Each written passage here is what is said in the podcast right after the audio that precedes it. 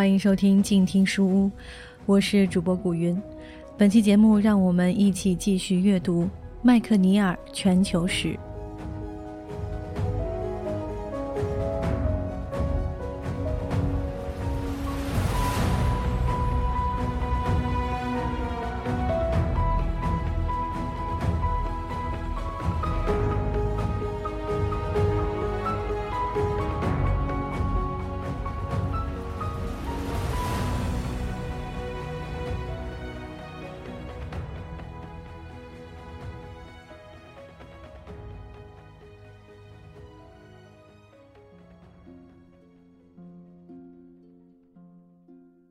每一个城市都供奉着一位或几位神灵，但每位地方神灵都受到彼此相互的限定，因而每一位神灵都不是万能的。苏美尔的祭司们信仰存在一个由太阳、月亮、大地、天空、淡水和咸水以及风暴七位神灵组成的天庭，这七位伟大的神灵主宰着整个宇宙。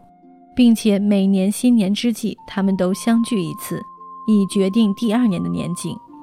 发展出这些观念的祭司们，将这些神灵的行为作为苏美尔群众居民处理公共事务的模式。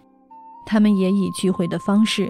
来对是否发动一次军事远征、是否修建一条运河，或是否修筑环城城墙等各种公共事务作出抉择。他们还通过选举方式。里选出具体负责执行、实施各类事务的头领，但随着战争逐渐成为常规性的事务，那些临时性的头领就转变成为终身的统治或者国王，并且组建起相当规模的武士家族。这些家族与那些负责神灵事务的家族开展竞争，并逐渐地压倒后者。结果，即至公元前两千三百年前后。那些军事领袖们已将各大神庙家族降为惶恐不安的臣属。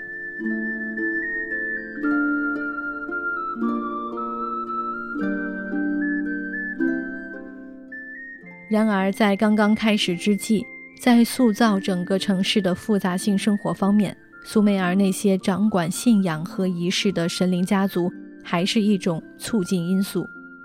当各个家族族长开辟出新的可灌溉土地，并围聚在某个适宜举行神圣仪式的地点，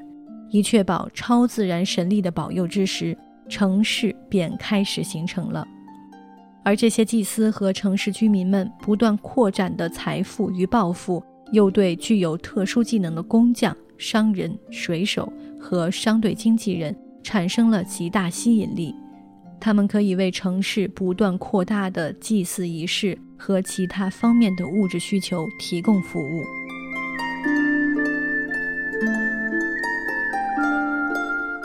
所有的一切都是刚刚兴起时崭新的事物。在水利灌溉使农业劳动成为一种回报丰厚的生产之前，只有为数很少的猎人和采集者居住在两河流域的冲积平原上。各种水渠、运河的修建需要数百名劳工才能完成，这意味着必须组织起足够的劳动力。这绝非轻而易举之事。我们所能假设的就是，当急需劳动力的时候，众多内地乡村的村民们被某些人以强迫或劝诱的方式，充当了劳动力的补充。兴办这类事业的有识之士，大概是某些来自海外的陌生人。他们紧紧地抓住机遇，组织人力，艰辛劳动，在合适的时间将适量的河水输入到田地之中。因此，这些人就成为早期苏美尔各个城市的特权人物和神庙的管理者。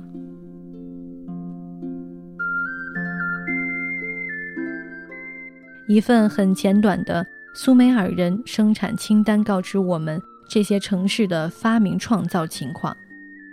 羊毛纺织品是苏美尔人专供出口的主要产品，铜和青铜的武器与工具，用脚踏转轮生产的陶器，以及雕刻精美的印玺，都是苏美尔手工作坊出产的优质产品。而苏美尔人最精美的作品，则是那些用无数砖块修建起来的神庙。在此之前，还没有任何一个人工制品能够达到如此宏大的规模。运河、沟渠、犁耕、车辆和航船，对同一个新兴社会来说，具有极其重要的基础意义。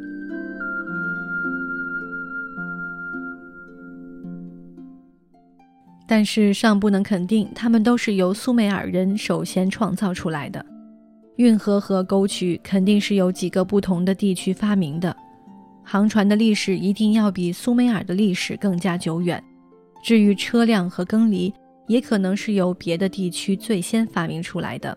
但是苏美尔各个城市却赋予了这些设备以更大的使用空间，尤其是农业剩余产品的集中。为各种各样的专业人士提供了生存的保障，而这些剩余产品完全是靠牛牵引的耕犁才能耕种，靠大大小小的车辆才能将收获的粮食运进城内的粮仓。此外，正如前文所指出的那样，凭借海洋季风，沿着海岸行驶的海运航路，同驾驭毛驴车队的陆地商路相汇合这一优势。在文明兴起过程中，使得苏美尔城市捷足先登，领先于世界其他各个地区。公元前三千年之后，苏美尔军事领袖权威的增强愈发明显，并与兴起的游牧社会开始发生联系。这些社会位于美索不达米亚南部极为狭小的水利农耕地区周边的草原地带。就在苏美尔城市在适宜水利农耕地区兴起的数百年间，那些牧民们也掌握了如何有效开发牧场的技术。其方法是随着季节的变换，赶着山羊和绵羊，不断的由北向南，由低地向高地进行迁移。在更往北的地区，是由一个乡村农民所占据的弓形地带，在这条环绕着。美索不达米亚冲积平原的山谷和山脚地区，农耕生产也已经出现。而在这条弓形地带之外，一个定居农耕的边疆正在穿越欧洲和亚洲向外扩展，并且构成了极为广袤的欧亚大草原上各个新兴游牧社会的侧翼。这些游牧社会有所不同，他们的生活更多的仰赖牧养牛和马，而不是牧养山羊和绵羊。作为一种不同于游牧生活的生活方式，公元前三千五百年之后，在整个欧亚大陆西部地区，农业和城市的各种生活方式愈发凸显出来。贸易和掠夺将他们彼此连接起来。最初，苏美尔人所取得的各种成就是如此之巨大，以至于遥远的各种操印欧语的游牧社会，甚至那些居住在。北方欧亚大草原之上的游牧社会，都把苏美尔人的众神纳入到他们的宗教信仰之中。结果，在后来的雅利安人、希腊人、罗马人、凯尔特人和日耳曼人等所信奉的各种神灵之中，都存在某种他们各自祖先与苏美尔人宗教中七大神灵相遭遇所留下的痕迹。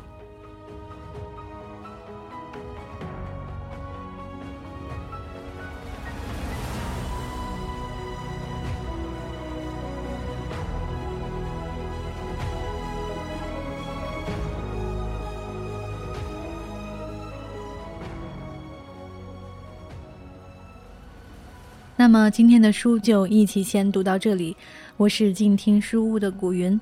如果你喜欢我的节目，欢迎关注我的个人公共微信号“静听书屋”，与我留言互动。